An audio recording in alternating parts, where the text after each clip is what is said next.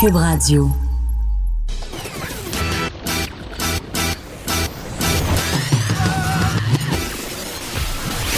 Pour elle, il n'y a jamais de mauvaise question. De 13 à 15. Les effronter. Avec Geneviève Peterson.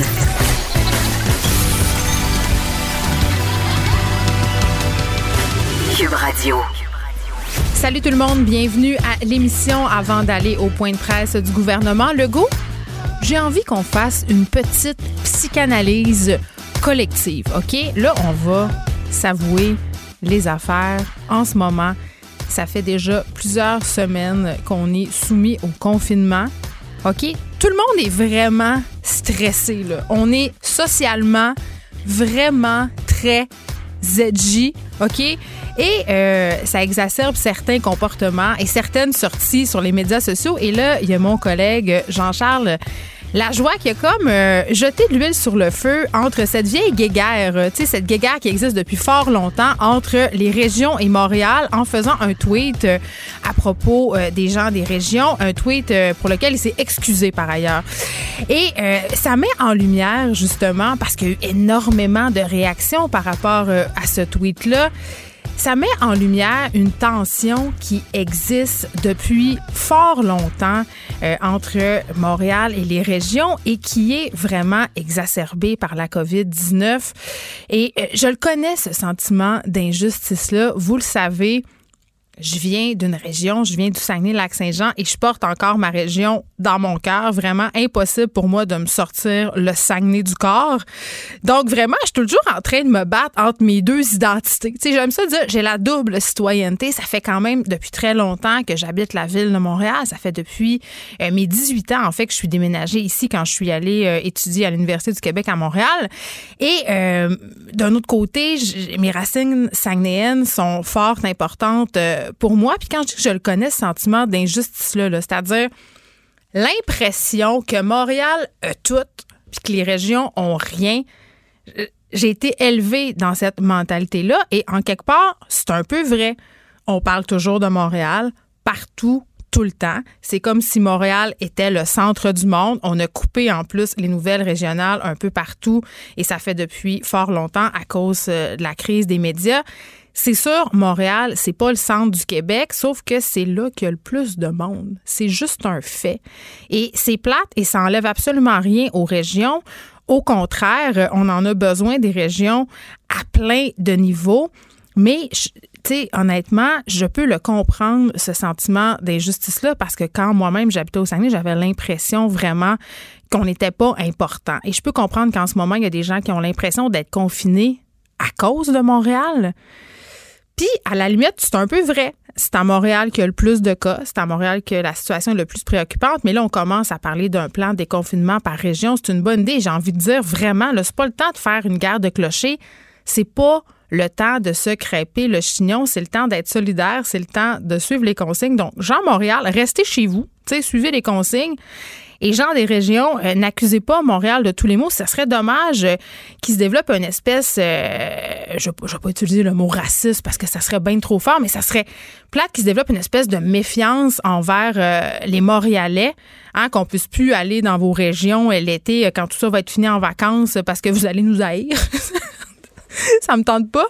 Mais en même temps, tu puis je trouve ça important de souligner, tu c'est sûr qu'en ce moment, c'est un, un peu injuste parce que les régions paie un peu le prix euh, de la situation à Montréal, paie un peu le prix du nombre de cas ici. Mais vraiment, là, c'est le temps d'être solidaire. C'est le temps. On, oublie ça, les guerres de clocher, les petites guerres, là. On peut, euh, on peut se montrer solidaire. Je pense que c'est ça le mot qui est important de retenir. On s'en va tout de suite au point de presse du gouvernement Legault. Cette conférence de presse euh, pour faire le point sur la situation au Québec quant à la COVID-19, le premier ministre du Québec, M. François Legault, est accompagné de la ministre de la Santé et des Services sociaux, Mme Danielle Mécan, et du directeur national de santé publique, Dr. Horacio Arruda. Monsieur le premier ministre, à vous la parole. Merci. Bonjour tout le monde. Je commence avec le bilan de la dernière journée. On a 109 euh, nouveaux décès pour un total de 1243. Donc, euh, mes pensées sont avec euh, toutes les familles, les proches euh, des personnes qui sont décédées. On a maintenant 21 838 cas qui sont confirmés.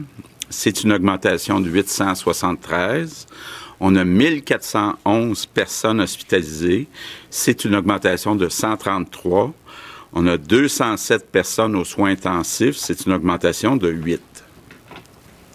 Notre priorité, ça demeure de trouver, euh, de trouver du personnel dans les CHSLD, mais je dirais dans l'ensemble du réseau euh, de la santé.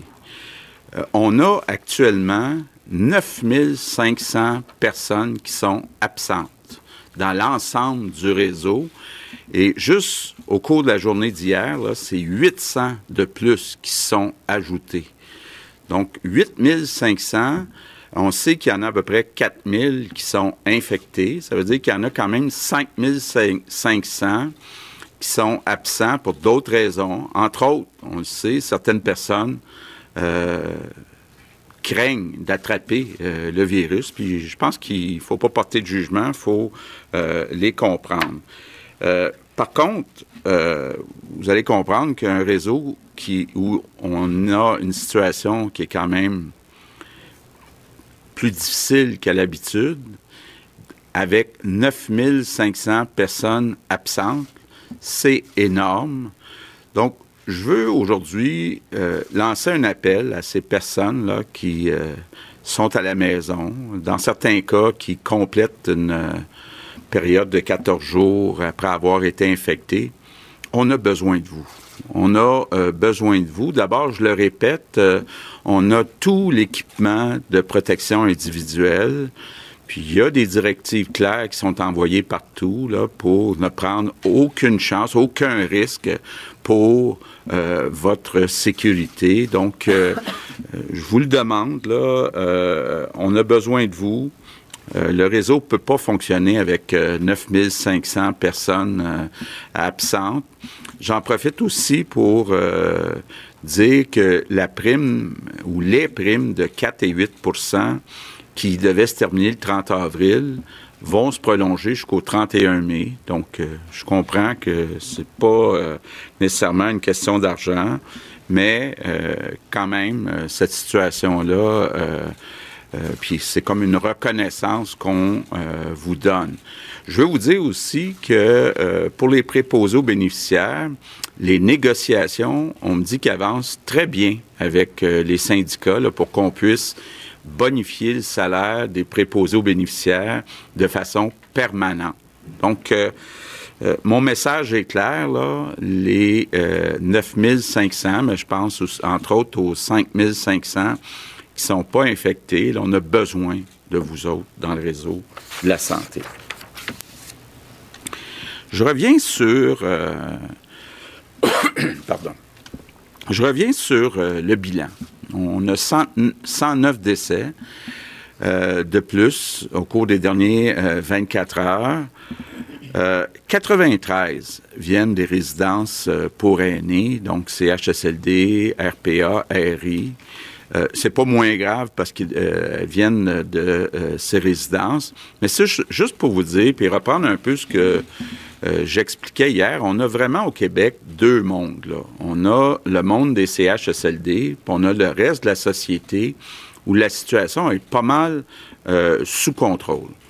Puis je veux revenir euh, sur les inquiétudes de certaines personnes, entre autres certains parents, sur la réouverture euh, qu'on annoncera la semaine prochaine. D'abord, je veux préciser une chose. Quand on dit qu'on va annoncer un plan la semaine prochaine, il n'y a rien qui va réouvrir la semaine prochaine. ça va juste un calendrier euh, pour euh, les semaines suivantes. Bon, d'abord, vous dire, quand on regarde les décès jusqu'à présent, 97% des décès sont des personnes de 60 ans et plus. Donc, les personnes plus jeunes euh, sont vraiment euh, très peu euh, à risque. Ce qu'on sait aussi, c'est que probablement, il n'y aura pas de vaccin contre la COVID-19 avant plusieurs mois, peut-être un an, peut-être deux ans.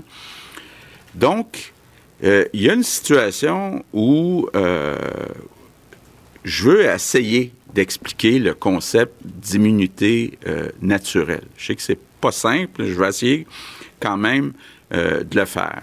On a actuellement un virus qui est très puissant. Et euh, le facteur de multiplication est entre 2 et 4. Supposons qu'il soit de 2. C'est déjà beaucoup. Euh, je suis certain que pour toutes sortes de raisons, vous avez déjà fait ce calcul-là dans votre tête. Si une personne infecte deux personnes, les deux personnes infectent 4, 8, 16, 32, 64. C'est ce qu'on appelle une croissance exponentielle. Ça va très vite. Si par contre, puis ça c'est important euh, de le dire, selon les spécialistes, une personne qui a eu le virus est immunisée au moins pour un certain temps. Supposons que la moitié de la population est immunisée. On n'est pas là du tout, là, on est en bas de 10% Mais supposons qu'on en vient éventuellement à ce que 50% de la population soit immunisée. Ça veut dire, je reprends mon exemple d'une personne au lieu de n'infecter deux, elle va n'infecter une.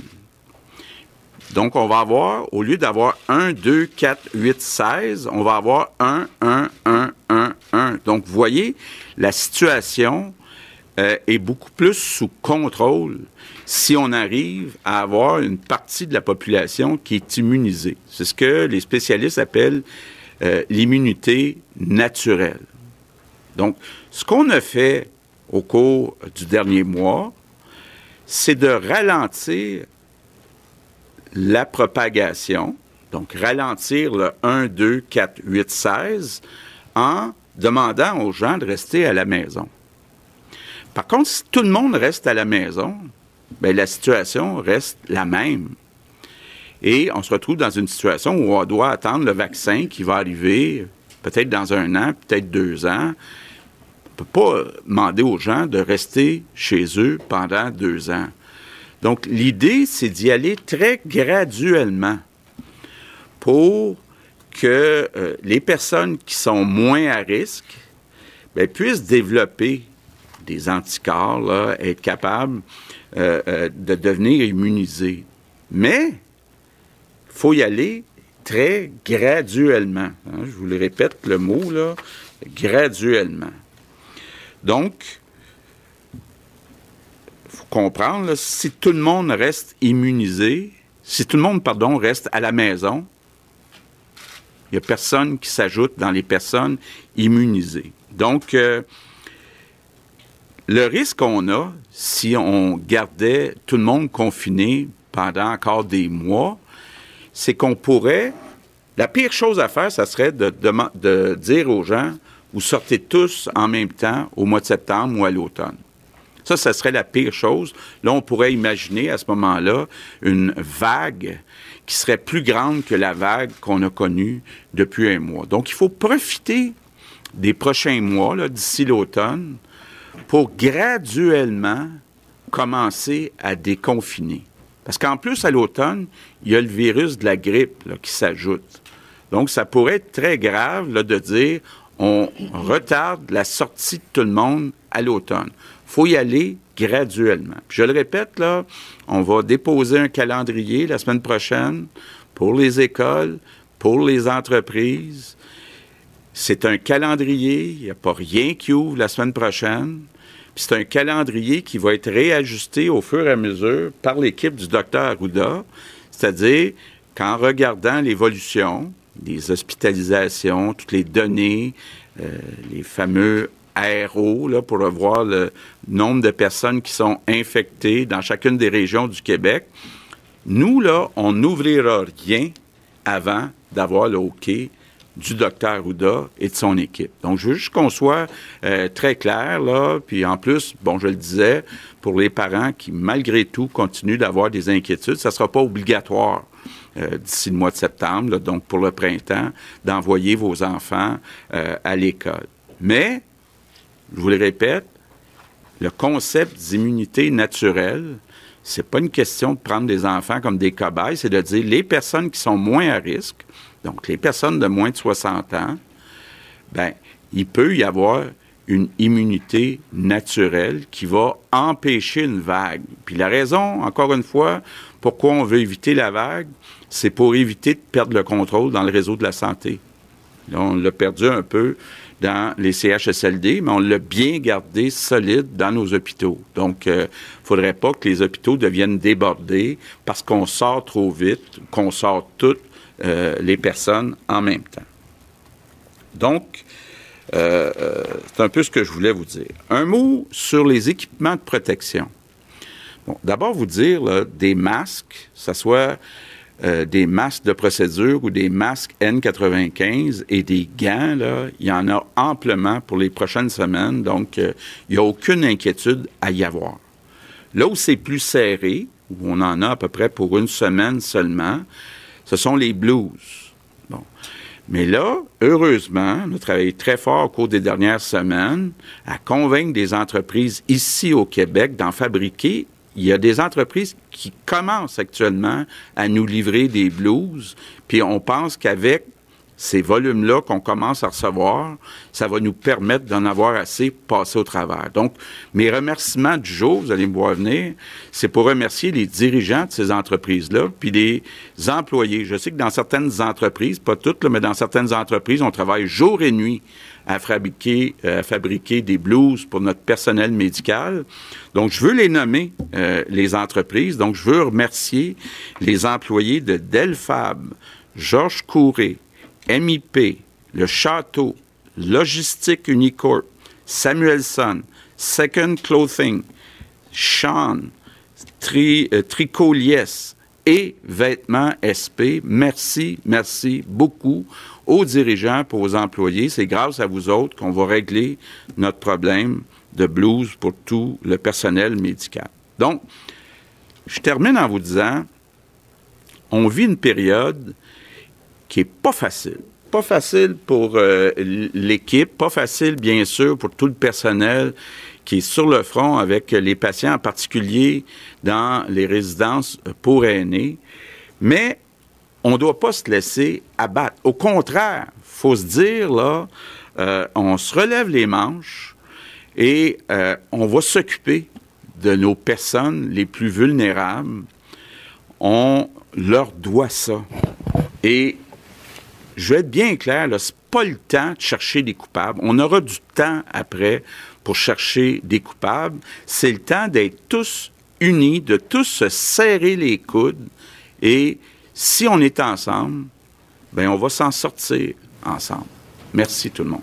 Merci. Maintenant, Vincent Dessereau, on a entendu le premier ministre, c'est pas le temps euh, de chercher des coupables, c'est pas le temps non plus de faire des gardes de clocher, j'en parlais en début d'émission, mais quand même euh, un bilan lourd euh, au niveau du des décès encore aujourd'hui avec 109 décès, la majorité quand même dans viennent des CHSLD, des résidences, on veut pas diminuer l'importance la gravité de ces décès-là. C'est 93 des décès qui sur les 109 qui proviennent des résidences pour personnes âgées, ça montre l'état des choses puis du problème là, dans nos CHSLD, 873 nouveaux cas. Une des données qui commence, que je surveille toujours, mais qui commence à monter, c'est les hospitalisations. je comprends qu'aux soins intensifs, c'est stable, mais on est rendu à 1400 hospitalisés. Ça, ce chiffre-là ne s'est jamais stabilisé. Ça a toujours monté. Plus 133 euh, quand même aujourd'hui. Exact, plus 133 hospitalisations. Donc, est-ce que là, ça, cette courbe-là d'hospitalisation, il faudra qu'elle se stabilise parce qu'on sent des tensions dans le milieu de la santé avec, euh, le disait le premier ministre, les 9500 absents dans le réseau.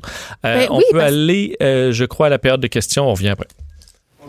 Euh, pour que ce soit clair, avec la recherche d'une immunité collective de 60-80% dites-vous aux Québécois, là, la majorité d'entre vous, allez attraper la COVID. C'est plate, ça fait peur, mais on n'a pas le choix. Bien, ce qu'on dit, là, c'est qu'il faut qu'il y ait une immunité qui se développe dans les prochains mois. Je pense pas là, que si on faisait un grand sondage puis un référendum, que les Québécois ont le goût de rester deux ans, ça pourrait être ça, là, avant qu'on ait un vaccin. Donc, il faut qu'il y ait, oui, une immunité, mais très graduelle. Puis évidemment, à travers tout ça, il faut protéger les gens qui sont plus vulnérables. Ça veut dire les gens qui ont 60 ans et plus, donc qui représentent actuellement 97% euh, des décès. Mais quel pourcentage, selon les régions? Bien là, évidemment, plus il y a de gens immunisés, moins il y a de risques d'avoir une augmentation exponentielle. Euh, sur votre demande de militaire, Justin Trudeau euh, semblait accepter un peu à contre-cœur euh, tantôt soulevant des doutes sur la gestion en CHSLD. Je vais, je vais le citer. En ce moment, on voit des tragédies épouvantables dans les CHSLD à travers le pays. C'est inacceptable. Au Canada, nos militaires ne devraient pas prendre soin de nos aînés. Au cours des prochaines semaines et des prochains mois, on va devoir examiner comment on en est arrivé là. Que lui répondez-vous? Ben, écoutez, on a 9500 personnes qui sont absentes dans le réseau. C'est pas unique euh, au Québec, là. On a ça à peu près partout dans le monde. Soit ils sont infectés ou soit, dans certains cas, ils sont à risque. Je pense entre autres aux femmes enceintes. Donc, on peut bien essayer de se dire c'est pas normal, mais on vit pas une euh, situation normale. On est en crise. On a besoin de bras. Euh, on a des étudiants qu'on est en train euh, d'ajouter graduellement, mais il nous manque de bras. Puis bon, il y a ces gens de l'armée qu'on demande. On en demande mille. pour l'instant, on a une centaine des gens de l'armée qui sont qualifiés. Bon, il y en a euh, un autre 200 qui est dans le nord, les Rangers qui aident euh, les régions nord.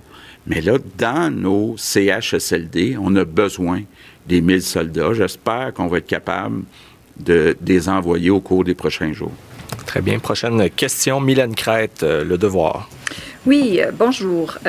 J'aurais aimé savoir, vous parlez d'une réouverture graduelle. Avez-vous pensé, par exemple, aux enfants euh, qui sont en famille d'accueil, qui ne peuvent pas voir leurs parents biologiques depuis sept semaines? Est-ce que vous envisagez des mesures là, pour permettre à ces parents-là et ces enfants-là de se voir comme ils le pouvaient le faire avant? Oui, bien écoutez, c'est évidemment, on est dans une situation qui est exceptionnelle.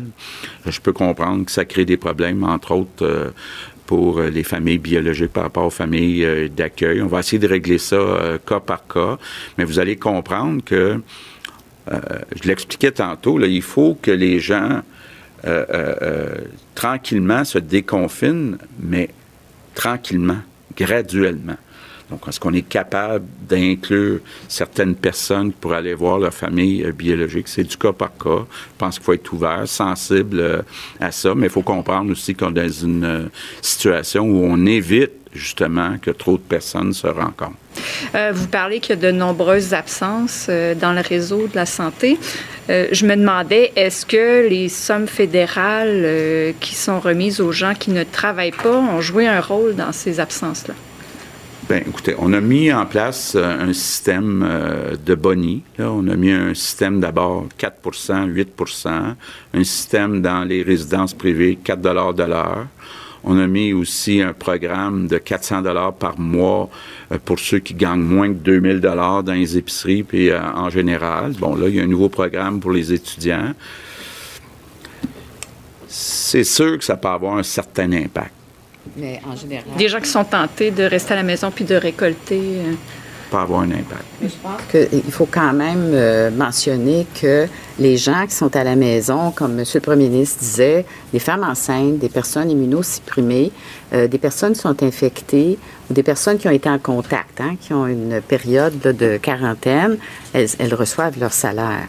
Alors, il y en a peut-être là, que ce qui est donné par le fédéral là, euh, a attiré, mais il y a quand même un bon groupe là, qui sont déjà prévus euh, qu'on rémunère selon leur rémunération habituelle. Merci. Toujours en se limitant à une question, une sous-question. Louis Lacroix, Cogeco Nouvelle. Bonjour, Monsieur le euh, Premier ministre, Mme McCann, M. Arruda. D'abord, M. Arruda, quel est le taux d'immunisation, en fait, le taux de, comment je vais l'exprimer comme il faut, là, c'est quoi le pourcentage que ça prend dans une population de gens qui ont été infectés pour avoir ce qu'on appelle l'immunité de groupe? Parce que je lisais ce matin, euh, L'Institut Pasteur parle de 70% je pense, autour. Euh, les chiffres sont pas. Il y en a qui disent que c'est un peu en bas de ça. À votre avis, à vous, là, quel est le taux d'immunisation que ça prend là, pour avoir cette espèce d'immunité de groupe euh, dont on a besoin? Ça dépend euh, de, chacune des bactéries ou des virus comme tel. Mais dans ce cas-ci, je Mais dans ce cas-ci, on va vous dire, tout dépendamment du R0. OK? Avec le R0 initial qui avait été calculé en Chine en 2 points quelque chose et 3 points quelque, euh, on était, on disait à peu près 60% à 65% de la population, on pouvait avoir une certaine immunité de masse. Par contre, avec des R0 qui sont réestimés actuellement, dans certains endroits jusqu'à des 5, puis à des 5,8 et même beaucoup plus dans certaines cohortes, à ce moment-là, on augmente le taux d'immunité de, de, masse autour de 80-85% Juste pour donner un exemple, un, virus très contagieux comme la rougeole, ça prend 95 pour éviter les épidémies euh, comme telles, pour que le virus fasse quelques cas, mais pas créer des épidémies? Donc, si on n'est peut-être pas au même niveau que la rougeole, mais on est probablement... Euh, autour de, en, tout cas, entre 60 et 80, on est dans une fourchette euh, que je vous dirais qui, est acceptable, mais encore là, tout dépendamment du R0. Euh, ma prochaine question. Alors, Vincent, euh, vraiment, aujourd'hui, ce qu'on apprend, c'est que non seulement il manque du monde dans les CHSLD, mais il manque du monde dans tout le réseau de la santé. Il y a beaucoup, évidemment, de travailleurs de la santé qui sont atteints de COVID-19. On parlait de 9000 personnes absentes, mais il y a quand même environ 5000 personnes en ce moment qui ne viennent pas au travail pour différentes raisons. Oui, parce que sur les. Euh, c'est quand même. Euh, c'est un chiffre important, le 9500 absents dans le réseau. On comprend que dans certains endroits, c'est plus tranquille parce qu'on a annulé des chirurgies et tout ça. Mais il y a un besoin quand même. On en parlait il y a quelques minutes que le taux d'hospitalisation était quand même élevé là, et continue de monter. 9500 euh, absents, ça commence à être un problème. Surtout que là-dessus, on comprend que 5500 personnes ne sont pas infectées. Là, donc, ça peut être parce qu'ils ont peur du virus, entre autres. il y a des prestations aussi en ce moment qui sont assez intéressantes. Là. Ça peut devenir une option plus sécuritaire de rester à la maison. Oui. on les comprend, ces gens-là. On les comprend. En même temps, est-ce qu'il y a une partie de devoir, c'est un peu ton... Je comprends que si tu es un pompier, puis le jour où il y a un feu, tu dis, ben, je, vais rester chez moi. Euh, je peux comprendre que certaines personnes... Euh, prennent peur, euh, par exemple, si tu as des jeunes enfants, ah si tu as des personnes âgées autour de toi, des personnes immunosupprimées, immunodéprimées. Surtout qu'au départ, il n'y a pas si longtemps, on, est, on, avait un problème d'équipement. je comprends quelqu'un du gamin, je suis bien, j'ai pas de problème à me rendre dans des zones euh, chaudes, hmm. mais il va falloir que je sois équipé en conséquence. Et là, euh, ben, ce problème d'équipement-là, on ne l'a plus. Là. Et ça, François Legault l'a expliqué. Masque, gants, même les N95, on en a pour des semaines. Je comprends que c'est ça qu'il dit, là, mais écoute, là, euh, puis à l'émission de Marie aussi, vous devez en parler. Là, je parle à chaque jour ici à des gens qui travaillent dans le milieu de la santé qui me disent que, peut-être, c'est pas nécessairement tout à fait ça qui se passe sur le terrain. Il y a quand même des situations un peu problématiques. On circule d'une unité à l'autre. On rationalise, on rationalise quand même euh, ces masques-là, cet équipement-là. Donc, tu sais, je, peux comprendre qu'en ce moment, il y a des gens qui se disent, écoutez, là, on nous dit ça, mais sur le terrain, c'est pas tout à fait ça. C'est sûr que le goût, là, les gros chiffres, dis-moi, techniquement, j'en ai rendu là. Est-ce que ça se rend partout? Euh, ça, effectivement, un peu pas C'est quoi les consignes? Euh, la question des blues, les saluer des compagnies québécoises qui vont régler, euh, on l'espère, le problème du manque de blues, là, où ça, c'est un peu plus critique. Euh, et pour les 9500 personnes manquantes dans le réseau, juste hier, ça en est ajouté 800. Là. Alors, ça va quand même vite. Et ça, on a besoin d'arrêter ça, de sorte que François Legault a fait un appel pour ces 5500 personnes non infectées, mais qui sont à la maison. Hmm. Dire là, le réseau a besoin de vous. Et le réseau a besoin de ceux qui étaient malades, qui ont eu la COVID.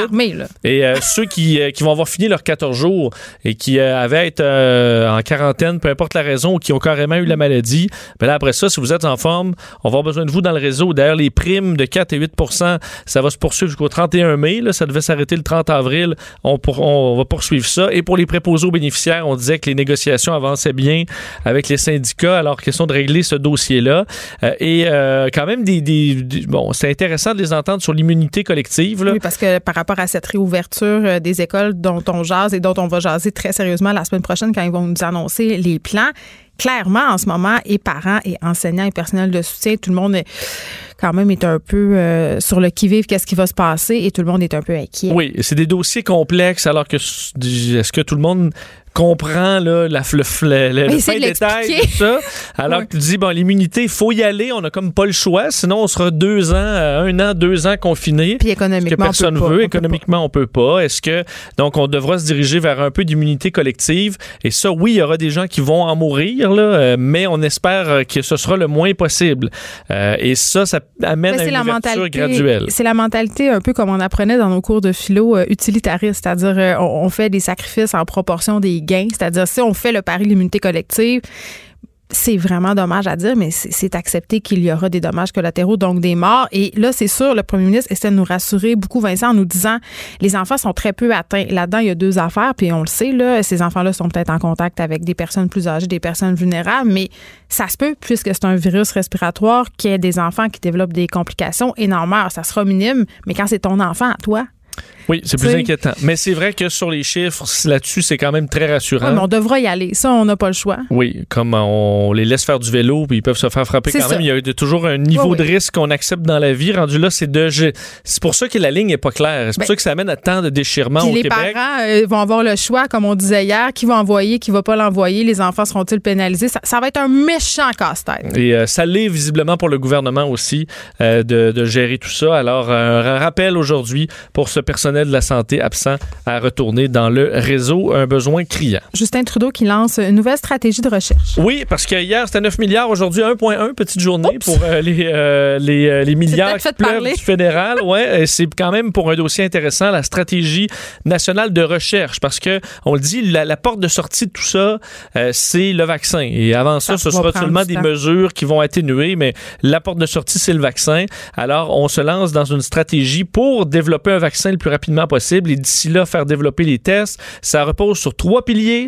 Le budget est d'1,1 milliard de dollars. Je laisse Justin Trudeau vous expliquer les deux premiers de ces piliers. Le premier volet de cette stratégie porte sur les vaccins et les traitements.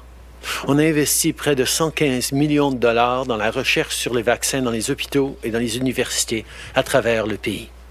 Ça s'ajoute au fonds qu'on a déjà alloué pour développer des vaccins ici au Canada. Le deuxième volet de notre stratégie consiste à s'assurer que lorsqu'on aura des vaccins et des traitements potentiels, on pourra tester plusieurs options d'utilisation possibles. On va donc investir près de 662 millions de dollars dans les essais cliniques. Et euh, donc, la troisième phase, ce sont les tests. Donc, d'ici au vaccin, pour pouvoir avoir le plus de tests possible, 350 millions de dollars. On en fait 20 000 par jour présentement et on veut augmenter ça. Euh, Justin Trudeau a parlé des CHSLD. Là, on y a fait référence dans la conférence de presse. François Legault a été invité à réagir. Euh, Justin Trudeau qui se demandait comment on est arrivé là au Canada, évidemment au Québec. Là, et euh, on aura des questions à se poser là-dessus pour éviter que ça ne se reproduise. Et la question est revenue aussi, est-ce que ça commence à être trop généreux, les différents programmes de Justin Trudeau? Ben, la question, c'est de répondre. Entre autres pour les étudiants et tout ça. Est-ce qu'il y aura un manque de main-d'œuvre? Parce que les gens seront mieux payés à rester chez eux ou à travailler, ils ont un minimum d'heures, en bas de 1000 dollars pour pouvoir bénéficier des euh, programmes du gouvernement. Euh, on a posé la question à, Justin Trudeau qui dit non, lui, euh, bon, en fait, on développe des emplois étudiants et on, il ne sera jamais gêné d'aider la jeunesse, mais il a également dit qu'il connaissait les jeunes Canadiens et qu'ils étaient prêts euh, Geneviève, aller travailler au champ parce qu'entre autres, ce sont des amateurs de bio. Mais attends, c'est euh, la même stratégie que j'utilise avec mes enfants. C'est-à-dire la manipulation positive. C'est-à-dire, écoute, ma chérie, tu es une fille intelligente, je sais que tu comprends, donc tu vas faire la vaisselle, tu vas faire. C'est exactement ça. On fait ça avec les enfants. je comprends. Tu es une grande, hein? Je sais que tu es grande maintenant, je sais que tu es capable. Un peu ça. un peu ça. Mais est-ce que le fait de se commander un panier bio et d'aller travailler pour cueillir des asperges. Non, je pense pas qu'on est dans la même place. Euh, mais Justin Trudeau pense que oui, je vous le fais entendre. Euh, on voit à chaque année des jeunes qui sont euh, intéressés par, euh, par l'industrie agricole, par l'idée de, retourner vers la terre. Il y a une, on a une génération extrêmement verte, intéressée dans ce qui est bio, organique, ce qui est agriculture. je sais qu'il y a beaucoup de jeunes qui vont être intéressés. Il va y avoir des opportunités, une ouverture à, les amener on va créer des incitatifs et des programmes pour les dirigés dans des secteurs euh, utiles et importants. Ben, bon. Euh, Justin a bien été impressionné par son voyage dans la vallée d'Okanagan. Tu sais, quand il est allé ben cueillir des cerises, mais du pot, là, c'est ça. pour ça. Là, est-ce qu'il y a un peu de naïveté là-dedans? Les jeunes sont intéressés par ça. Ce que je vois, mettons, là, euh, à Montréal, là, des jeunes qui vont chercher des, du kombucha au Rachel Berry, là, je sais pas s'ils sont prêts à mettre les bottes à tuyau puis aller euh, travailler 12 heures dans le champ. Là. Je pense pas. Il y a quand même deux mondes. la même affaire. C'est pour ça. Alors, est-ce qu'on sera déçu? Entre autres, je voyais qu'en France, où ils sont rendus loin, plus loin dans la saison, évidemment, à raison de leur euh, température, euh, ils ont un problème. Là, parce que là, c'est des Français qui vont, qui vont cueillir, entre autres, des fraises ou des asperges plutôt que des Polonais. et ça fonctionne pas. Là. On dit qu'il y a des, insurrections dans les autobus parce que là, on se plaint des horaires et ils vont syndiquer! C'est plus difficile. Alors, est-ce qu'on peut s'attendre à ça au Canada? Du moins, ah! Justin Trudeau est confiant. Merci beaucoup, Vincent. On te retrouve tantôt. Geneviève Peterson, la seule effrontée qui sait se faire aimer. Jusqu'à 15, vous écoutez Les effrontés. Bon, euh, avant qu'on parle de notre prochain sujet, il y a des aînés euh, qui, sont, qui ont été conduits à l'hôpital euh, puis qui sont morts de faim et de soif. je veux qu'on se parle quand même euh, d'une situation un peu euh, insolite parce qu'on peut pas juste faire des nouvelles déprimantes. Il y a un couple qui fait le tour du monde en voilier. OK, depuis 2017, ils sont en bateau, ils parcourent le monde. Et ces gens-là qui viennent de Manchester, donc au Royaume-Uni, n'avaient aucune idée de l'épidémie de COVID qui était en train euh, vraiment de se répandre sur la planète Terre parce que ces gens-là avaient demandé à leur famille de ne pas leur donner de mauvaises nouvelles. OK? C'est-à-dire aucune mauvaise nouvelle.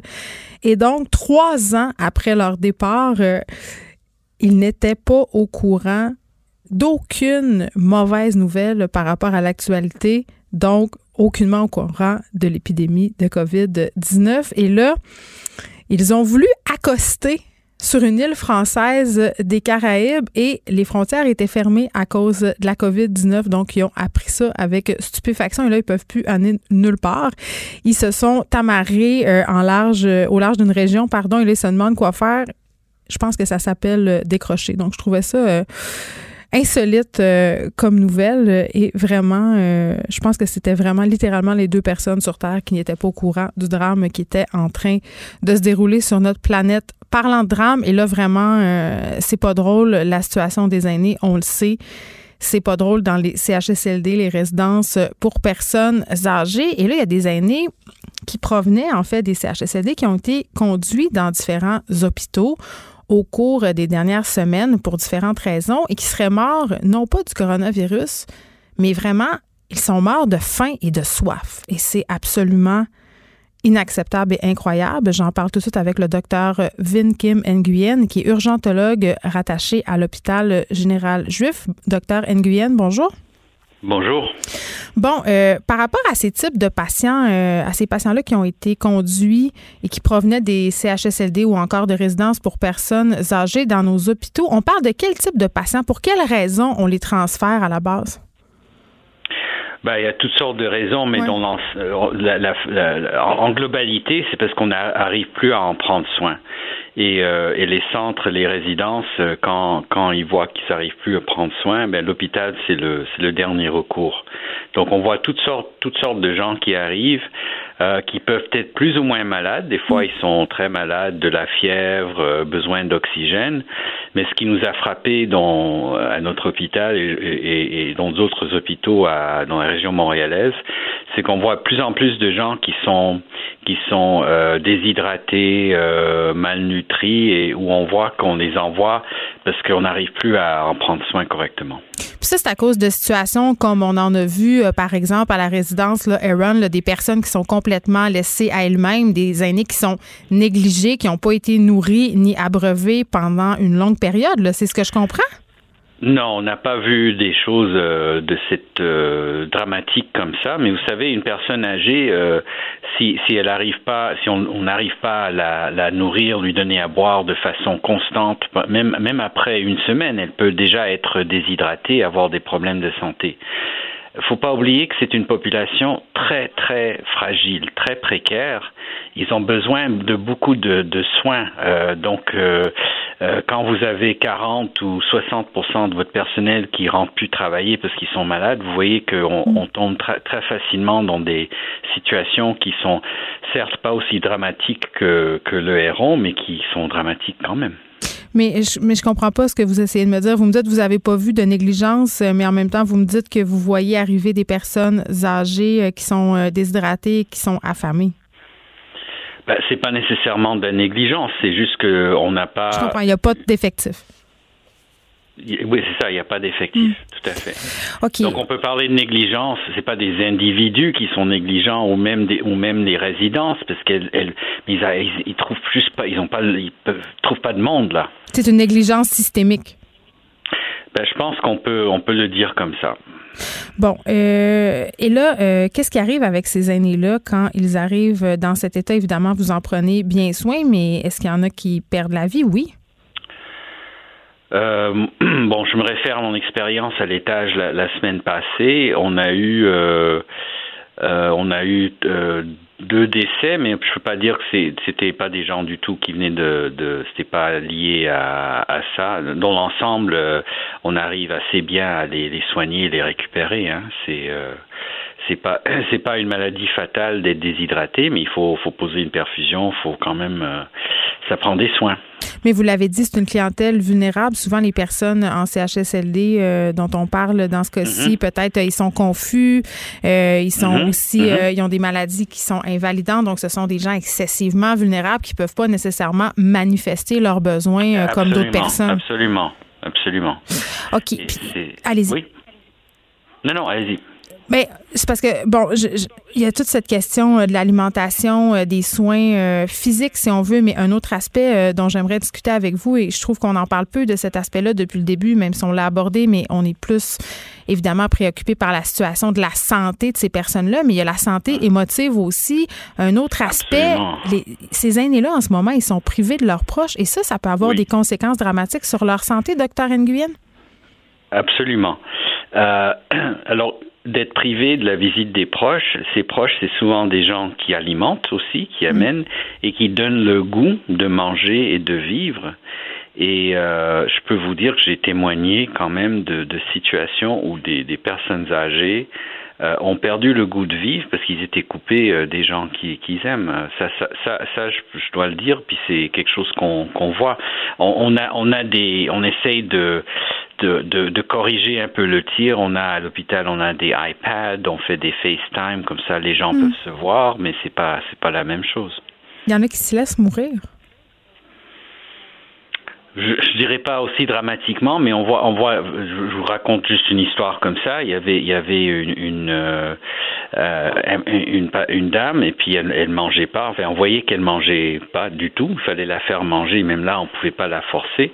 Et euh, quand on faisait le FaceTime avec le iPad avec sa fille, elle mangeait un petit peu plus, mais sa fille m'a raconté, vous savez, comme les, les, familles rentrent à visite, on essaie de les appeler. Euh, si c'est pas tous les jours, tous les deux jours, elle m'expliquait effectivement que elle, elle, voyait sa mère dépérir devant ses yeux et, et, sa mère avait plus, elle était plus du tout motivée. Puis ces gens-là doivent se sentir tellement impuissants. Oui. Mon Dieu. Docteur euh, Vin Kim Nguyen, merci de nous avoir euh, parlé. C'est quand même très, très inquiétant ce qui se passe en ce moment. Vous êtes urgentologue rattaché à l'hôpital général juif de Montréal. Et j'ai envie de, dire quand même, euh, parce que je, trouve ça un peu renversant que dans un pays comme le nôtre, un pays qui se targue d'être si avancé, de s'occuper de ces personnes âgées, là, je pense qu'on peut plus vraiment se vanter de ça, mais quand même, dans les CHSLD, c'est public, on confie des gens à l'État. Et de mourir dans ces conditions et de se ramasser à l'hôpital euh, déshydraté et affamé parce que justement, on manque de ressources, parce qu'on manque de bras. Et ces personnes-là, corrigez-moi si je me trompe, mais ils ne seront pas comptabilisés euh, dans les morts liées à la COVID-19, alors que ce sont carrément des victimes collatérales. Les, effrontés. Avec Geneviève Peterson. Les vrais enjeux, les vraies questions. Vous écoutez Les effrontés. C'est officiel, on va nous annoncer un plan de réouverture des écoles la semaine prochaine. Évidemment, ça fait beaucoup jaser, ça soulève des inquiétudes tant chez les parents que chez euh, le personnel enseignant, le personnel de soutien. Là, il y a des syndicats de professeurs qui se disent euh, vraiment préoccupés pour la santé de leurs membres et veulent avoir des précisions sur le plan de réouverture euh, de nos écoles. Je parle tout de suite avec Sylvain Mallette, président de la Fédération autonome de l'enseignement. Bonjour, Monsieur Mallette. Bonjour, Madame Peterson. Bon, écoutez, euh, on se parle souvent ces temps-ci, mais là, c'est officiel. On va rouvrir les écoles. On nous parlait, euh, bon, euh, d'une réouverture par région, évidemment, mais ce que je comprends, c'est que les différentes instances scolaires n'avaient pas été averties de cette annonce avant, c'est-à-dire vous avez appris en même temps que nous autres au point de presse hier qu'un plan de réouverture serait annoncé la semaine prochaine. Oui, tout à fait. Et ce, malgré le fait que euh, hier en avant-midi, j'ai eu, euh, j'ai contacté le cabinet euh, du ministre de l'Éducation et qu'on m'a confirmé à ce moment-là qu'aucune décision n'avait été prise et euh, surtout que le ministre de l'Éducation a mis, en pied, euh, mis sur pied 14 comités à qui, évidemment, il a confié des mandats, notamment sur l'évaluation, euh, sur les élèves vulnérables, la reprise des activités éducatives, mais aussi un échéancier et à qui il a demandé de lui remettre de, des recommandations au début du mois de mai. Donc, le premier ministre va la semaine prochaine présenter un plan pour lequel le ministre avait confié des mandats et un échéancier à des comités, sans connaître la nature des recommandations euh, que ces comités-là vont faire. Et là, aujourd'hui, ce qu'on a appris dans le point de presse, parce que ça, c'est, ça vient confirmer, hein, le premier ministre a confirmé quelque chose, il a l'intention de se servir des écoles pour construire l'immunité collective. Donc, il a, c'est assez clair là, euh, son, son, l'objectif que le gouvernement a et que la direction de la santé publique a. Mm c'est de construire une unité collective. Il, il, veut donc passer par les établissements scolaires pour que euh, il, euh, il, y ait construction de cette immunité collective là. Euh, mais là, il y a une série de questions qui sont liées à la sécurité pour lesquelles on n'a toujours pas de réponse. Mais ben là, oui, c'est ça. Parce l'idée, que c'est pas de l'idée. Je, je, veux le préciser. Hein, l'idée, c'est pas de s'opposer à la réouverture des écoles. On le sait qu'elles doivent réouvrir les écoles. Là. Elles sont pas fermées pour l'éternité. Cependant, il y a des questions euh, essentielles auxquelles le gouvernement doit répondre et on n'a pas été consulté. On n'est pas au courant. Ben c'est ça. Il y a plusieurs affaires là-dedans, là, évidemment, par rapport à cette fameuse immunité collective. On veut réouvrir les écoles. On le sait, euh, les enfants euh, sont peu touchés par les complications de la COVID-19. Mais par exemple, si on pense au personnel enseignant, à vos membres, 20% ont plus de 55 ans. Il y en a là-dedans qui ont des problèmes de santé. Il y en a qui sont immunodéprimés. Il y a des enseignants, qui, des enseignantes euh, qui vivent avec des personnes âgées. Il y a des enseignantes enceintes. Donc, euh, ça sera pas simple, là, parce que oui, il y a la question des enfants, mais il y a après ça, il y a la question de avec qui ces enfants-là sont en contact. Fait que c'est, ben, euh, tout à fait, parce qu'on le sait que les enfants sont moins. c'est pas vrai hein, qu'il n'y a pas d'enfants qui, qui, qui, qui, on le voit dans certains pays. Il y a des enfants qui attrapent la COVID et qui vont développer le virus. Il y en a même qui vont en mourir, mais mm. les enfants sont euh, dans la sont peu touchés par le virus, mais ils peuvent le porter. Et donc, les enfants, quand ils rentrent à l'école, ils sont pas seuls dans l'école, ils côtoient des adultes. Et euh, donc, euh, vous savez, moi, l'image que j'utilise, c'est que si le virus a été capable de partir de Chine pour arriver d'un CHSLD au Québec, ben, il peut aussi rentrer dans les écoles et en sortir. Donc, euh, il faut prendre les moyens euh, parce que pourquoi il faut prendre les moyens? Parce que c'est vrai qu'on peut pas, il n'y a pas de risque zéro. Mais justement parce qu'il n'y a pas de risque zéro, il faut que le premier ministre, le ministre de l'Éducation, réponde aux questions qu'on a, oui, par rapport aux règles de sécurité, mais aussi par rapport à l'organisation physique des lieux. Je donne un exemple. Dans beaucoup d'écoles primaires au Québec, les corridors n'ont pas deux mètres de large. Les élèves sont assis à leur pupitre, ils lèvent le bras, ils peuvent toucher l'épaule de leurs collègues de pupitre. Hmm. Les euh, autobus scolaires aussi. Comment? Ah les autobus scolaires aussi, c'est ce que vous avez. Les, les récréations, les périodes de dîner. Euh, on manque déjà d'espace dans les écoles. Donc, si on, on divise les groupes en deux, ben où on va mettre les autres élèves alors qu'on manque déjà d'espace? Puis on pose des questions pas pour empêcher la réouverture, pour permettre que la réouverture soit un succès et qu'on assure la sécurité d'abord des élèves, c'est fondamental, mais aussi des personnels qui travaillent avec ces enfants-là. Euh, et donc, euh, nous, c'est une série de questions. Depuis le 13 mars qu'on pose des questions, et, et là, on, on, obtient des réponses euh, au compte-gouttes. Et là, le premier ministre va s'avancer. Euh, il va demander au réseau des écoles publiques euh, de servir de locomotive à l'immunité collective sans qu'on puisse avoir obtenu des réponses à des questions liées à la sécurité des gens qui fréquentent le réseau. Euh, là, euh, là, ça peut pas fonctionner comme ça. Là. on nous parle de scénarios possibles. Vous aimeriez être consulté euh, pour l'élaboration de ces scénarios-là, parce que vous êtes quand même aux premières lignes. C'est vous qui les connaissez le mieux, vos écoles, les réalités des enfants aussi. Ben tout à fait. Puis dans certains milieux, euh, la direction de la santé publique aura beau nous dire, écoutez, moi je je, je, je, vous recommande de ne pas mettre plus que 15 élèves dans la classe. C'est très bien. mais dans certains milieux, mais c'est ça. Puis dans certains milieux, même 15, si la direction respecte le 15, ça peut pas fonctionner parce que c'est un ancien local sans fenêtre qui avait été utilisé par manque d'espace. Euh, et puis c'est dans le fond de l'école, dans le fond d'un corridor, euh, pour toutes sortes de raisons. Nous, ce qu'on dit, c'est qu'on va être consulté, on a de l'expertise, c'est nous qui sommes au quotidien avec les élèves, c'est pas les directions d'école, c'est pas les gestionnaires du ministère de l'Éducation, mm. des commissions scolaires. Donc, on veut contribuer à l'élaboration de ce plan-là parce qu'on peut avoir des questions très, et on en a, des questions très légitimes. Et pour le moment, tout ce qu'on sait, c'est qu'il y a un plan qui va être déposé sans qu'on ait pu le voir, ce plan-là. C'est quand même assez extraordinaire.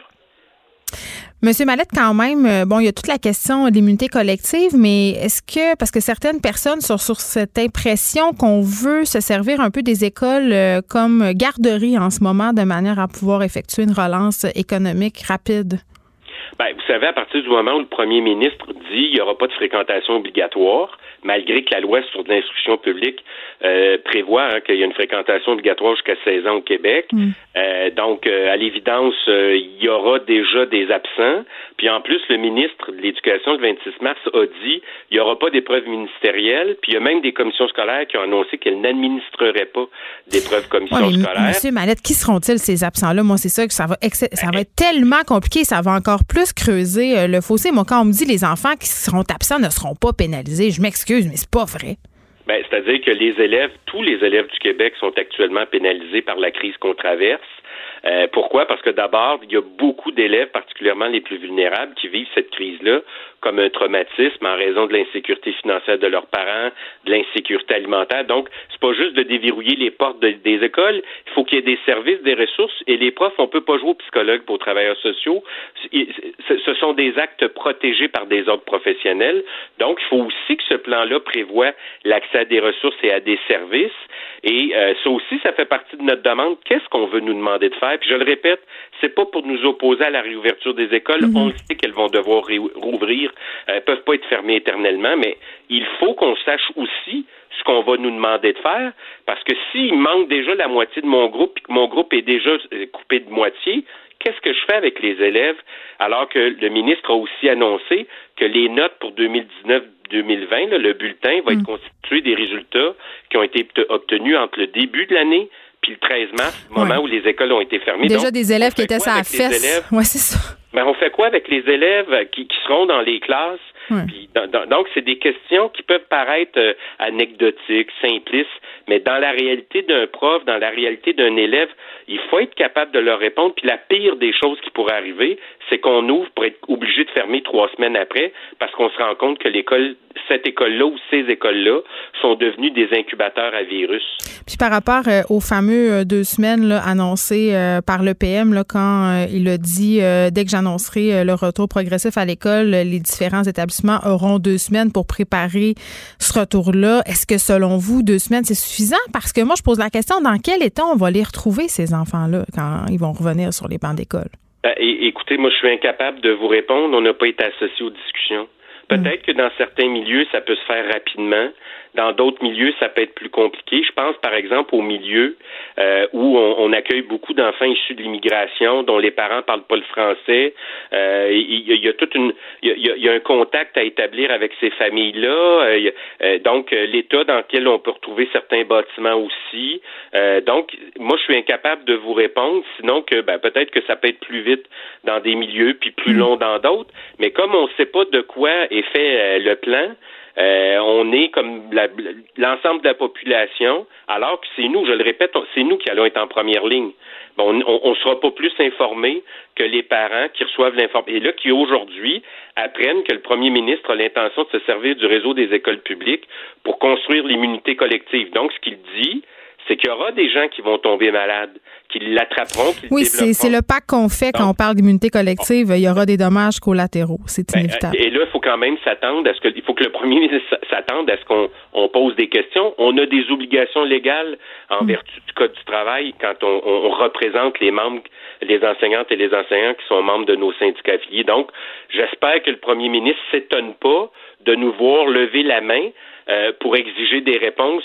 Il n'y a pas personne, il n'y a pas un parent, il n'y a pas un prof qui va vouloir se placer lui-même ou placer ses élèves ou ses enfants dans une situation de danger. Pour ça, il faut, faire preuve de pédagogie, il faut prendre le temps d'expliquer les choses, il faut prendre le temps de dire voici l'information, on vous la partage. On ne fait pas ça comme ça en annonçant les choses au compte-gouttes.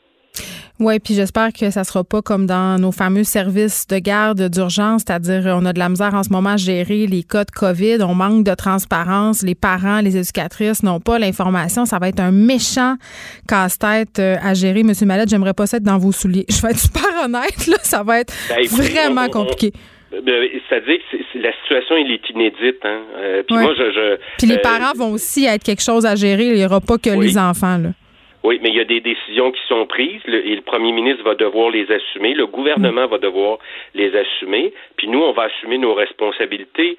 Et, puis je peux comprendre, il y a des gens qui appellent à l'unité nationale, puis moi je m'excuse, euh, c'est pas parce que je vais être pessimiste, c'est parce que je ne suis pas jovialiste et que je suis réaliste. Puis on vit pas dans le pays des calinours. Là. On mm. doit obtenir des réponses aux questions qu'on a. Et ça, c'est pas dans trois semaines, dans un mois, quand les écoles vont déjà avoir été ouvertes.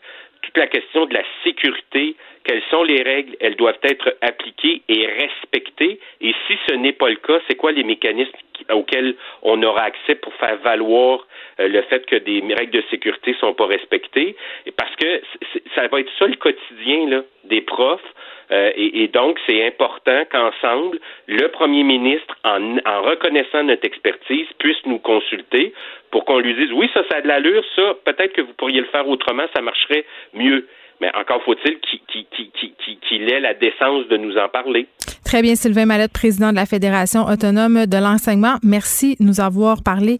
Mais quand même, je trouve que M. Mallette a raison. À un moment donné, il faudrait peut-être arrêter le jovialisme et dire que ça va bien aller. Oui, ça va bien aller dans une certaine mesure, mais il va avoir une petite passe rough, mes amis. Geneviève Peterson, la seule effrontée qui sait se faire aimer. Jusqu'à 15, vous écoutez Les effrontés. Un article de Radio-Canada écrit par Thomas Gerbet qui a attiré notre attention des patients devant se déplacer dans les hôpitaux pour leur traitement euh, d'hémodialyse traitement notamment nécessaire pour les gens avec de l'insuffisance rénale auraient contracté la COVID-19 durant leur visite et certains en seraient même morts selon Robert Charbonneau qui est médecin et président de l'Association des néphrologues du Québec. Docteur Charbonneau, bonjour. Bonjour, Madame Peterson. Écoutez, euh, quand même, ça fait partie des discussions euh, depuis euh, quelques jours, je dirais, depuis vendredi passé. Ça a pris plus de place dans l'actualité. on parle de ces patients-là qui sont, bon, dans ce cas-ci, des patients traités en hémodialyse, mais on peut aussi penser aux personnes atteintes de cancer qui ont des craintes par rapport à leur visite à l'hôpital. Tu sais, le, le, gouvernement se fait rassurant. les médecins aussi, en général, disent que beaucoup de précautions sont prises, que ces gens-là seront protégés. Mais force est d'admettre qu'en ce moment, il y a des gens qui se rendent à l'hôpital pour recevoir des traitements euh, qui sont tout à fait exempts de COVID-19 et qui en ressortent infectés. Ça se passe, là. Ben, écoutez, euh, si, on parle de l'hémodialyse, euh, mm. effectivement, ces patients-là viennent trois fois par semaine pour des traitements d'une durée de quatre heures, et donc c'est semaine après semaine. Alors, euh, c'est environ 4 à 5 000 patients au Québec qui ont besoin de ces traitements-là. Donc, c'est pas négligeable, même si c'est souvent méconnu ou oublié. C'est quand même une partie importante des soins médicaux au Québec. Euh, je, je, corrigerais un petit peu dans le sens que euh, le, risque de contamination mm. en ce moment dans les unités, on n'en a pas eu comme tel. Ce que, ce que je voulais dire lorsque j'avais accordé une entrevue à Radio-Canada, c'est que effectivement, on est, et je le maintiens, on est assis un peu sur un baril de poudre dans le sens que ce va-et-vient de personnes qui viennent trois fois par semaine dans les hôpitaux et qui viennent souvent de, de, de, CHSLD parce qu'il y a beaucoup de ces personnes-là qui sont en perte d'autonomie, qui ont hmm. besoin de soins. Ben, c'est, il n'y a pas, il y a pas beaucoup d'autres activités là qui fait entrer autant de patients chaque semaine dans l'hôpital et donc il y a un risque important de contamination des unités. Alors je rassure les gens d'emblée toutes les mesures ont été prises. Les professionnels qui s'occupent des unités ont, ont, fait un travail exceptionnel dans des conditions souvent difficiles, des lieux désuets. On a réaménagé ça pour réduire au minimum les risques de contamination, mais malgré ça, effectivement, il y a des patients maintenant, on le sait, là, qui ont qui sont atteints de la maladie, qui ont été traités dans les unités de dialyse. docteur Charbonneau, moi, euh, bon, je suis pas néphrologue, donc vous pardonnerez le côté euh, néophyte de ma question, mais ces patients-là, est-ce qu'ils sont plus euh, susceptibles d'être contaminés soit par la COVID-19 ou par d'autres maladies? C'est-à-dire, est-ce que leur système immunitaire est semblable aux nôtres, personnes en bonne santé, ou est-ce qu'il est plus faible? leur système est plus faible et ils sont souvent atteints de plusieurs maladies. Ils sont pas, ils n'ont pas plus de risque d'attraper la maladie qu'une autre personne. Mais lorsqu'elles, si malheureusement elles sont contaminées, mm. ben ils ont des risques plus importants de contamination parce qu'ils sont souvent âgés, diabétiques ou avec des maladies pulmonaires ou des maladies vasculaires. Mm. Alors donc ça, ça met à, ils ont un, taux de complications beaucoup, beaucoup plus élevé que la population générale. Allez-y. Bon, et, si on revient au risque de contamination, à venir jusqu'ici, on n'a pas eu de preuves qu'il y a eu une contamination à l'intérieur des unités. Les, contaminations qu'on a eues, ben, c'est un petit peu ce qu'on craignait et ce qu'on va craindre encore pour plusieurs semaines, sinon plusieurs mois. C'est des arrivées de l'extérieur, de trois sources essentiellement, les CHSLD, les familles qui ont malheureusement contaminé un membre de leur famille qui était traité en dialyse puis qui, qui, qui, qui ont atteint qui ont hmm qui ont contracté la maladie. La troisième, c'est des employés, des infirmières, des, employés du réseau de la santé qui sont qui peuvent être aussi contaminés et qui peuvent euh, transmettre la maladie aux patients malgré les précautions. Alors, c'est les trois sources. Mais on n'a pas eu encore de preuves de de, contamination interne, c'est-à-dire qu'un patient dans une unité a transmis la maladie à d'autres patients autour. Donc, en quelque sorte, ce que vous êtes en train de me dire, docteur euh, Charbonneau, c'est que c'est inévitable, c'est-à-dire même si on faisait, euh, comme le suggèrent euh, certaines coalitions, des sites dédiés, on aurait quand même de la contamination parce que ces gens-là viennent d'un peu partout et parce qu'aussi on a des gens qui sont porteurs et qui sont asymptomatiques, donc indétectables. Oui, vous avez raison c'est, on a un peu cette impression-là. Quand je vous dis, on, se, on fait preuve d'une très, très grande vigilance, mais c'est une sorte de marathon, ça. l'immunité dans la population, elle se développera pas si rapidement que ça, donc il va toujours avoir des risques, et donc il faut maintenir cette vigilance-là. Et nous, encore plus, parce que comme je disais d'entrée de jeu, les patients viennent trois fois par semaine semaine après semaine.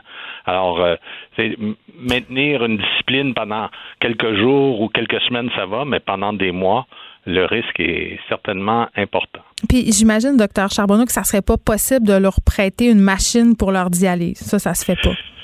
Ben, il y, a une proportion des patients malheureusement plutôt faible de, gens qui peuvent faire leur traitement à la maison et ça, ces patients-là sont déjà identifiés, formés et, ils ont déjà leur traitement, mais c'est une faible proportion des patients, environ peut-être mettons 20 euh, des patients qui sont capables de faire ces traitements-là, qui peuvent être assez complexes sur le plan technique. C'est-à-dire qu'on a besoin de quelqu'un pour, pour nous aider. Absolument. Et ça se fait, ça, euh, dans les unités de dialyse, dans les hôpitaux. Très bien, docteur Robert Charbonneau, merci, médecin président de l'Association des néphrologues du Québec. Les, effrontés. Avec Geneviève Peterson. Les vrais enjeux, les vraies questions. Vous écoutez. Les effrontés. C'est dommage parce qu'en ce moment, à cause de la crise euh, liée à la COVID-19, il y a des nouvelles qui sont somme toute assez importantes, euh, qui passent un peu en dessous du radar, des nouvelles qui normalement, euh, selon moi, prendraient toute la place dans les médias. On en a parlé en début de semaine de cette tuerie en Nouvelle-Écosse. On n'avait pas beaucoup de détails au moment lundi où on en a parlé ici à l'émission. Les, les informations vraiment arrivent au compte-goutte. Et là, ce qu'on sait euh, sur ce qui s'est passé, euh, je vous disais qu'on présumait euh, que le suspect s'était attaqué à son ex-conjointe et à son nouvelle amie de cœur. Eh bien, ça a été en quelque sorte confirmé. Le nombre de victimes est rendu à 22. et ce tueur-là, qui a tiré vraiment sur des gens, les a exécutés froidement, a pu quand même circuler pendant de longues heures et euh, ces délits-là parce qu'il était un passionné, entre guillemets, vraiment, entre guillemets, euh, de toute cette espèce de culture policière, c'est-à-dire que cet homme-là collectionnait, si on veut, euh, des objets liés à la police. Il faisait une espèce de fixation sur la police. Et euh, vous le savez, moi, j'ai fait mon mémoire de maîtrise sur les tueurs en série. Bon, dans le cas de cet homme-là, c'est pas un, tueur en série, c'est un meurtrier de masse. C'est important de faire la distinction entre les deux. Et mais non, euh, quand même, ça arrive souvent dans le cas euh, des tueurs en série américains au cours de l'histoire, euh, que ceux-ci aient eu une fascination pour la culture euh, policière, pour les armes à feu et même pour l'armée. Plusieurs d'entre eux, par ailleurs, s'amusaient à donner des indices à la police, pas envoyer des lettres découpées aux journaux. C'est pas ça que je veux dire. C'est-à-dire en se faisant passer pour des bons samaritains qui vraiment désiraient les aider euh, lors euh, des enquêtes. Je pense entre autres à Edmund Kimper que vous connaissez euh, sans doute qui a tué plusieurs personnes qui étaient très très amis avec le chef de la police de sa ville.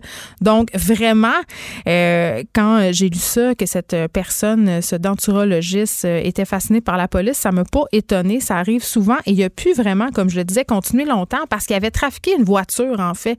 Il se promenait dans une voiture qui ressemblait vraiment beaucoup à une voiture euh, de police et il aurait réussi à intercepter des victimes à l'aide de cette voiture. C'est-à-dire, comme il y avait une chasse à l'homme et comme ça circulait, il aurait réussi à faire euh, s'immobiliser des véhicules sous prétexte qu'il était un policier. C'est d'ailleurs comme ça euh, que la l'agente, la policière a perdu la vie. C'est en essayant justement d'intercepter ce véhicule de police pour qu'il puisse justement euh, l'arrêter, euh, qui puisse arrêter de se servir de ce véhicule-là pour leurrer des gens. Malheureusement, euh, cette femme-là a perdu la vie. Son nom, c'est Heidi Stevenson et son collègue à qui elle est allée prêter main forte est sorti de l'hôpital tout récemment, mais vraiment une histoire, euh, plus on en apprend sur cette histoire, euh, plus des détails sordides s'accumulent. 22 victimes euh, de ce tireur. Là, voilà, je voulais faire un petit suivi là-dessus parce que je trouve ça épouvantable qu'on en parle un peu moins à cause de tout ce qui se passe, même si je comprends que c'est normal que notre attention soit sur la COVID-19. Changement de sujet complètement, on le sait, COVID-19, ça affecte beaucoup plusieurs commerces, les restaurants en particulier il y a des restaurants qui se sont virés de bord, qui ont commencé à faire du take de la livraison, mais euh, comme tout, tout, commerçant, pardon, les restaurateurs ont à faire face euh, à des paiements de loyer. Et il y a un restaurateur euh, qui a fait face à une augmentation de loyer. Imaginez, en pleine crise de la COVID-19, on, son propriétaire l'a avisé que malgré tout ça, il montait le loyer, lui. Et ce, ce restaurateur-là a dû, à cause de ça, fermer un de ses trois restaurants. On va tout de suite aller lui parler. David Asraf, propriétaire des restaurants Comptoir 21. Bonjour, David. Bonjour. Bon, écoutez, euh, vous aviez trois restaurants, euh, Comptoir 21 euh, et d'autres restaurants aussi, et là, vous avez dû fermer parce que votre proprio vous jugez bon de vous augmenter le loyer en pleine pandémie. Ben écoutez, oui, en fait, on est en négociation, puis en pleine pandémie, avant ça, on a commencé une négociation, ils nous voulaient nous augmenter d'à peu près 40% notre loyer. 40 je suis sur la... Oui, 40 et sur la rue euh, Saint-Viateur, c'est un problème, un fléau qu'il y a en ce moment depuis à peu près 3-4 ans. Hmm. Donc, euh, il en profite. Et quand j'ai demandé un, un, rabais, bien sûr, parce que vu la situation actuelle, euh, ils sont empressés de répondre que c'était pas ça son problème. Donc, euh, pour nous, ben, c'était. C'est pas un peu absurde, Monsieur Asraf, parce qu'en ce moment, on s'entend, votre proprio, ça m'étonnerait fort qu'il réussisse à relouer son local dans un futur proche. Ça m'étonnerait aussi, mais euh, chacun a choisi euh, sa stratégie. Moi, euh, on n'avait pas trop le choix aussi, il faut dire, avec la situation actuelle, avec le Covid-19. On était aussi, on avait un choix à faire. Euh, c'était pas vraiment possible de rester ouvert avec un loyer de 5000 dollars par par mois à faire du take-out et dans un petit local qui est pas qui est pas fait pour avoir des distanciations raisonnable. Mais il y a une affaire que je comprends pas euh, au niveau euh, des baux, euh, M. Asraf. Chez les particuliers, il y a des lois qui nous protègent, c'est-à-dire si notre propriétaire veut faire une augmentation de loyer trop importante, c'est interdit. Et au niveau des augmentations de loyer en général, on doit justifier, c'est-à-dire justifier les dépenses qui donnent le droit au propriétaire de demander cette augmentation-là. Est-ce que je comprends que c'est pas la même histoire pour les baux commerciaux? Non, dans les baux commerciaux, c'est complètement différent. C'est il n'y a pas de loi en tant que telle, c'est selon la loi du marché et dépendamment de votre bail. Bien sûr, nous, ça faisait déjà dix ans qu'on était là. On avait un renouvellement de cinq ans, mais c'était à lui de fixer le prix. On aurait pu rester comme ça à, discuter pendant un autre six mois avec les, euh, avocats, mais euh, il était fermé à toute négociation. Donc, euh, on s'entend, votre proprio, il cherchait-tu des raisons de vous mettre dehors? Moi, c'est ça que je comprends. Là. Il a l'air de vouloir vous mettre dehors. Oui, je, au départ, je pensais qu'il voulait avoir euh, faire ça pour négocier. Euh, en, en, discutant avec son, son, son, avocat, mon avocat avec le sien, c'est lui, son, son, son, son, avocat avait comme mandat de, de, de, de, de terminer notre bail. Donc euh, voilà. C'est un gros groupe, ça? C'est un particulier ou c'est un gros groupe? Non, c'est un particulier, c'est un particulier, mais qui profite de tout ce qui se passe sur la rue euh, Saint-Viateur. Parce que cette rue-là est de plus en plus populaire, euh, donc il en profite pour monter euh, les baux de façon indue. OK. Euh, bon, là, vous me dites, euh, on a essayé de faire du T4 dans ce local-là, euh, mais au niveau de la distanciation sociale, c'est pas tout à fait ça. Là, je profite de votre présence parce qu'il y a plusieurs restaurants en ce moment qui se sont lancés là-dedans un peu par dépit, on va se dire les vraies affaires, pour pas mourir, pour faire vivre leur marque. Bon, bref, il peut y avoir plusieurs raisons. Mais pour un restaurateur, là, je me dis, ça doit pas être si payant que ça, faire du T4 puis faire de la livraison. Là, moi, j'ai commandé dans quelques adresses bien connues de Montréal des restaurants quand même euh, qui sont assez haut de gamme. C'est les proprios eux-mêmes qui viennent nous livrer ça. Ils perdent-tu de l'argent? Je veux dire, jusqu'à quel point tu peux faire du take-out euh, et survivre euh, longtemps? On peut survivre, il faut s'adapter. C'est pas facile de le faire. Il y a plusieurs, plusieurs grosses adresses qui le font. Dans mon cas, moi, c'est un, quand même un petit restaurant de quartier mmh. et il faut que ce soit le propriétaire qui travaille. Et moi, moi, dans ma situation actuelle, c'est que j'ai deux petits-enfants. Euh, ma conjointe, elle, a un restaurant épicerie dans lequel euh, elle, elle travaille, donc il faut que je m'occupe des enfants et je ne peux pas payer d'employés pour travailler. Vous ne pouvez pas les payer parce que vous n'avez pas l'argent pour les payer ou parce que c'est interdit? Non, parce que d'abord, il faut trouver l'employé qui veut travailler. Ça, c'était le premier obstacle. Oui, puis là, ils ont le fameux 2000 dollars, donc c'est pas tentant d'aller s'exposer d'un restaurant puis gagner peut-être moins. Exactement.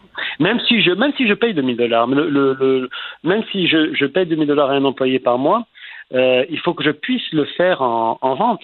Mais à vendre juste du take-out avec, des, des, des, heures réduites, euh, euh, un loyer comme j'avais, c'était pas vraiment possible. Et avec le avec le Covid 19, moi, il faut que je reste à la maison m'occuper des enfants, donc je peux pas travailler. Et avoir des employés pour faire le peu de ventes que je pouvais faire, j'ai dû fermer. Parce qu'on sait, M. Astraf, quand même que la marge de manœuvre, c'est-à-dire la marge de profit dans les restaurants, on pense souvent que c'est énorme, là, mais c'est pas tant que ça là, au niveau de la, de la bouffe, je veux dire, là, du food cost versus le profit.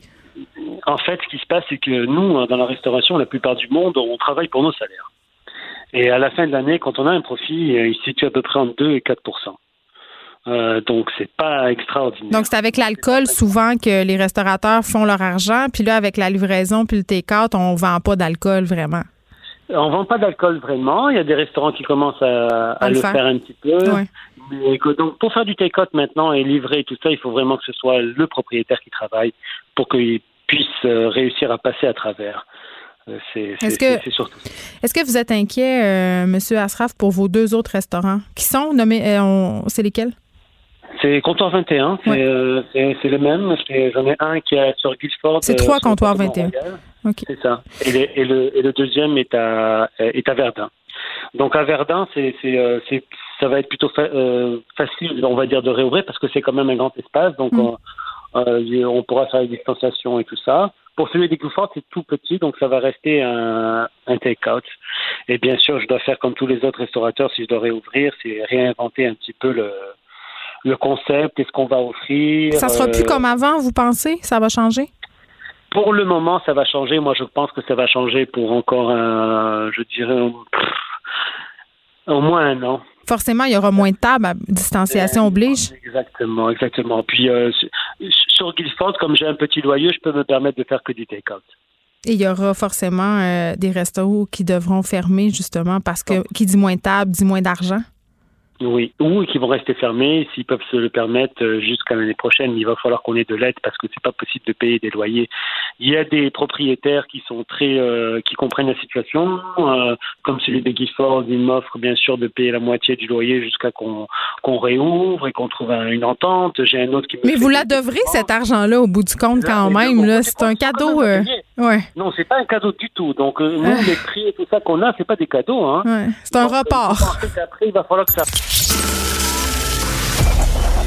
Cette émission est maintenant disponible en podcast. Rendez-vous dans la section balado de l'application ou du site cube.radio pour une écoute sur mesure en tout temps. Cube Radio, autrement dit. Et maintenant, autrement écouté.